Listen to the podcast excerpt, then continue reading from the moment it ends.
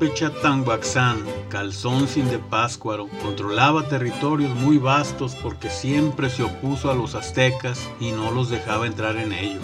Nacido en una tribu que sus orígenes no llegó del norte, sino del sur, desde una isla continental, flanqueada por el desierto de Atacama en el norte, los hielos de la Antártida en el sur, la Sierra Nevada de los Andes al este y el Océano Pacífico al oeste, que hoy conocemos como la República de Chile. Salieron navegando y se establecieron en el Pacífico Occidental de México y desde ahí comenzaron sus conquistas. Una de ellas era un territorio que la gente le nombraba Amecatl, que en lengua náhuatl significa mecate de agua, es decir, río. Es un valle muy fértil que perteneció un día al gran mar de Chapala, sufriendo una desecación natural por los efectos de los terremotos y las erupciones. Había buen monte, buena cacería, buena tierra y buen clima. Tan bueno era que se le antojó a un tal Ojo Quitecuani, que siempre andaba de la greña con el calzón sin pascuarense.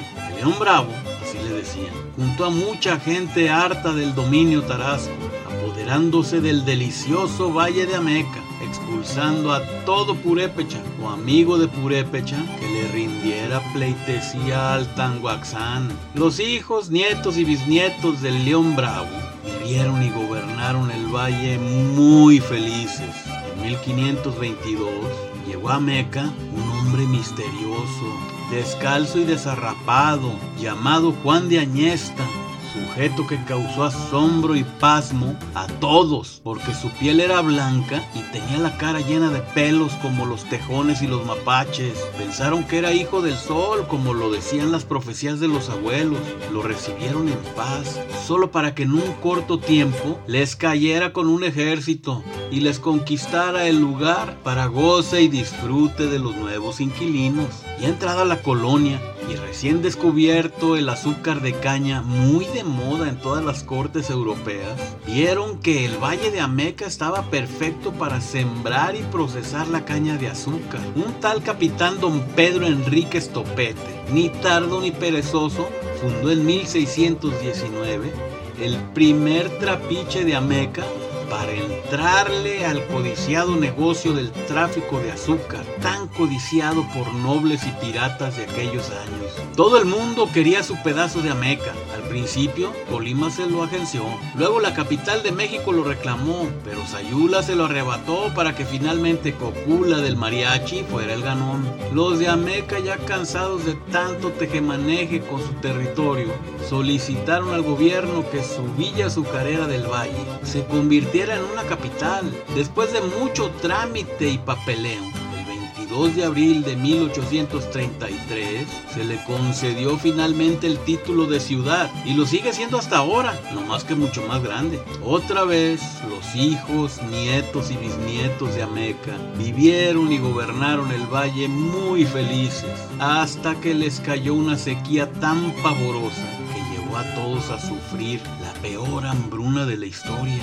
La esposa de Lucio, uno de los hijos predilectos de Ameca, se quejaba porque sus hijos no tenían para comer y se miraban ojerosos y flaquitos, en los puros huesos. Ella le lloraba exigiéndole que por el amor de Dios no los dejara morir en esa muerte tan lenta y cruel. Desesperado el hombre, se metió en los cañaverales y allí en medio de la espesura de las cañas le vendió el alma al diablo. Rapidito, la pata de cabra le ofreció a cambio todo el dinero para que ya no le faltara. Hecho el trato, el diablo desapareció diluyéndose entre las varas del cañaveral. Lucio regresó y se convirtió en un ser despiadado, envidioso y egoísta que abandonó a su esposa y a sus hijos para irse a vivir junto con su mascota, una culebra negra, regalo del infierno, en una casa abandonada muy apartada junto al río. Su esposa, viendo que a su Lucio le habían robado el alma, corrió con el señor cura y se lo llevó a su esposo, mientras la tarde se nubló con nubes de formas muy extrañas y negras que asemejaban demonios, que vomitaban rayos. Se soltó un tormentón como nunca se había visto, llenando el río de un caudal salvaje que levantaba olas altísimas, llevándose árboles y animales que se encontraban en su lecho.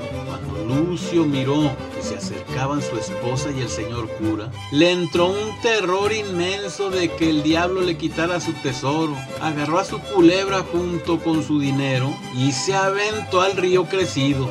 Ni su esposa, ni sus hijos, ni la gente de Ameca lo volvió a ver más. Diablo se lo llevó enterito con la corriente del río.